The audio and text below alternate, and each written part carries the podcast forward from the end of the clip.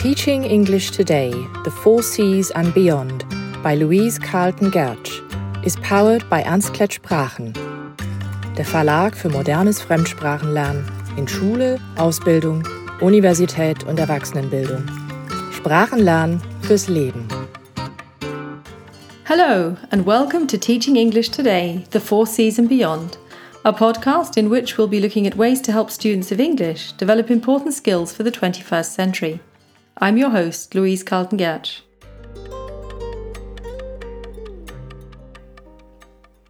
Imagine you're on a mission to Mars. You're on the planet's surface with your crew, and there's a fierce storm raging all around you. Suddenly, you get separated from the others and are knocked out by flying debris. When you finally come round, you see that the other astronauts are gone. They're on their way back to Earth because they thought you were dead. So now you're all alone and have to find a way to get a signal back to Earth, to let people back home know that you're still alive. And in the long term, you have to find a way to grow your own food so you can survive till the next manned mission arrives in several years' time. This is, of course, the idea behind the film The Martian. The unthinkable has happened. The astronaut hasn't trained for situations like this. Alongside needing to draw on qualities such as resilience, courage, determination, and positivity, as well as the ability to remain calm under the most intense pressure, he has to draw on an incredible range of skills. Although he's trained as a botanist, his knowledge of botany is not enough. He needs to be able to think outside the box.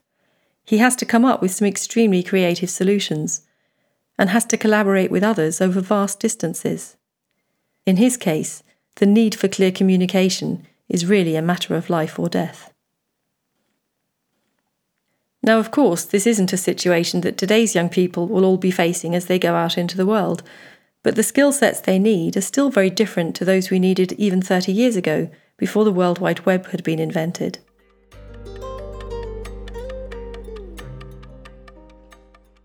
The call for 21st century learning dates back several decades. In 2002, members of the business community, together with educators and policymakers, formed the Partnership for 21st Century Skills because they wanted to position 21st century skills at the centre of US education. This was because they were concerned that students were no longer being prepared for life in an increasingly automated and information laden world. So they came up with a framework for 21st century learning, identifying 21st century themes, such as global awareness, health literacy, and environmental literacy, and skill sets that students needed. Now, these skill sets encompass three different areas. The first area deals with life and career skills. Students need to be flexible and able to adapt to change so that they can take on different roles and responsibilities, as well as show initiative so that they're in a position to work independently. They have to be self directed, especially as regards their commitment to the process of lifelong learning. And they also have to acquire social and cross cultural skills so that they're able to work effectively in diverse teams and settings. In addition, productivity and accountability are key so that they learn to set and meet goals, prioritize, and produce results. And finally, leadership and responsibility are central so that they can guide and lead others, inspire them to reach their best, and act responsibly themselves. The second area encompasses information, media, and technology skills. Students need these skills to be able to deal with life in an information laden and technology driven world, to take ownership of their digital lives, and to be able to fully participate as citizens. And the third area focuses on learning and innovation skills. These comprise the so called four C's, so the four key competencies critical thinking, creativity, collaboration, and communication. And then in 2010, Andreas Schleicher made the case for 21st century learning in an article he wrote for the website of the Organization for Economic Cooperation and Development. He wrote, We live in a fast changing world, and producing more of the same knowledge and skills will not suffice to address the challenges of the future. A generation ago, teachers could expect that what they taught would last their students a lifetime. Today, because of rapid economic and social change, Schools have to prepare students for jobs that haven't yet been created, technologies that haven't yet been invented, and problems that we don't yet know will arise. Put another way, many of the problems and issues we're now facing, such as climate change, global pandemics, and ethical issues to do with artificial intelligence, cannot be solved by turning to the past and looking at how we previously tackled them, because we haven't encountered them before.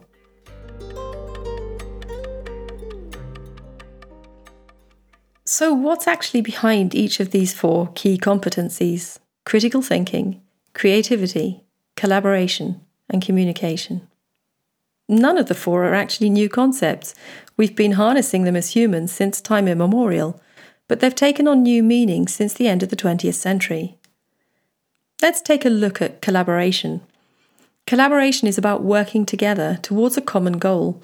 It's about the process of achieving this goal, so it shifts the focus away from individual efforts to working together as a group, so from independence to community.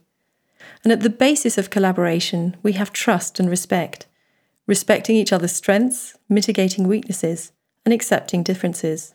And of course, an important component of collaboration is active listening. The consultant and author Stephen R. Covey once said, Most people do not listen with the intent to understand, they listen with the intent to reply.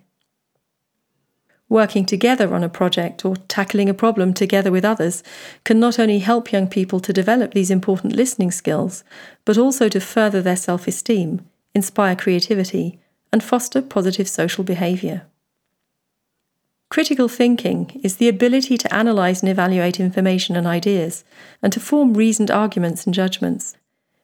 A key step in critical thinking is noticing something and then identifying it. We then need to learn to ask the right questions. So instead of simply asking what, we need to go deeper to ask how and why. We have to investigate opinions and arguments on a rational, logical basis and weigh up evidence. This also involves understanding the context and interpreting what is intended. It might also involve uh, conducting independent research as well as learning to examine and analyse findings. And today, in a world in which we're bombarded with so much information, including misinformation, disinformation, and malinformation, it's absolutely vital that we learn to filter, to uncover emotional bias and what others might be directing us to think. It's these thinking skills that enable students to turn experience into learning. Now let's take a look at creativity, which in this context is also about creative thinking. Global research has shown that tomorrow's jobs will demand creative problem solving skills because the problems we're facing are becoming much more complex. We need to empower students to think creatively, outside the box, so that they can come up with innovative ideas and solutions. And of course, an important part of doing this is enabling learners to take risks and make mistakes. It's this fear of making mistakes and being judged accordingly that often holds learners back. But it's only when we're able to examine what went wrong and learn from this that we can come to a better solution. As the US professor and author Brene Brown said, there is no innovation and creativity without failure, period. And finally, let's move on to the fourth C communication. Communication is about being able to express one's thoughts and feelings in a clear and confident manner using a range of media and forms. Today, we have an incredible array of platforms and possibilities to communicate with others so it's also about choosing the one that's the best to convey what we have to say. Interestingly, in his book, TED Talks The Official TED Guide to Public Speaking, Chris Anderson, the head of this non profit TED organization, writes We live in an era where the best way to make a dent on the world may no longer be to write a letter to the editor or to publish a book. It may be simply to stand up and say something, because both the words and the passion with which they're delivered can now spread across the world at warp speed. It's interesting, isn't it, when speaking, the passion behind the ideas and the words with which they're delivered is so important because passion is authentic and charismatic. It's passion that enables us to form a connection with the people to whom we're speaking. In fact, Anderson believes that presentation literacy is also a core skill for the 21st century. And before we move on, we should perhaps just remember that communication doesn't just have to be in written or spoken form. Communication can transcend language. Some thoughts can be better expressed using other means, such as visuals, art, dance, or music.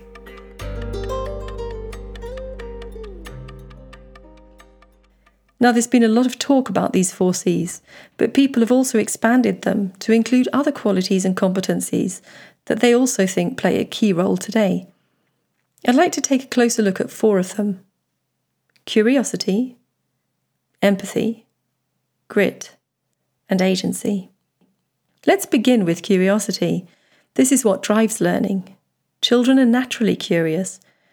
They explore the world around them by asking questions, especially the question why, many times a day. Research has shown that the more curious you are about a topic, the more likely you are to remember it. And of course, this is vital for students. In his book Creative Schools The Grassroots Revolution That Is Changing Education, Sir Ken Robinson wrote Knowing how to nurture and guide students' curiosity is the gift of all great teachers. They do that by encouraging students to investigate and inquire for themselves, by posing questions rather than only giving answers, and by challenging them to push their thinking deeper by looking further. So, why empathy? Many employers see empathy, or the feeling of being able to understand and share another person's experience and emotions, as being absolutely essential. This is because in the future, skills that relate to effective human interaction are going to become increasingly important.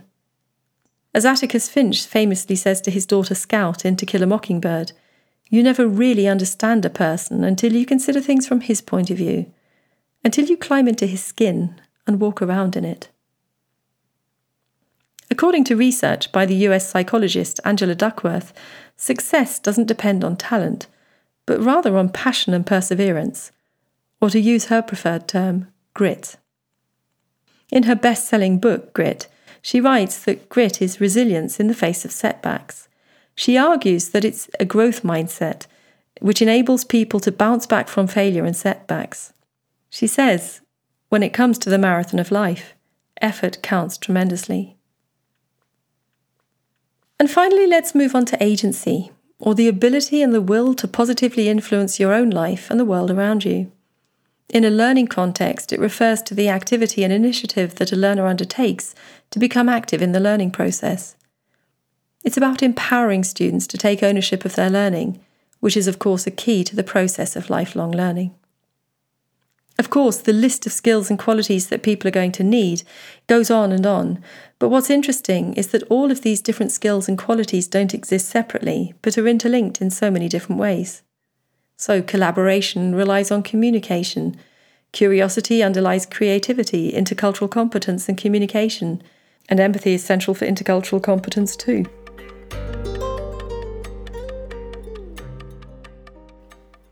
So, how does all of this inform English teaching today? Seeing as English is so widespread in business contexts and in the world in general, it's likely that the majority of learners will at some point need to use English in their working lives.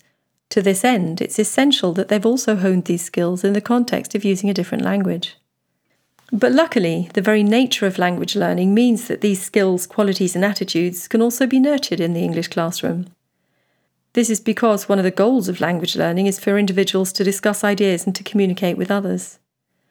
Additionally, students not only learn the language, but also find out about the places where it's spoken and the people who use it. This is because, as we know, to become fully competent in a language, we need to explore the culture that it's shaped and informed by. And to be able to do this, learners need to be curious, open, and empathetic when they encounter new ideas and people. So, to this end, we need to find ways to create truly authentic learning experiences in which these skills can be practiced.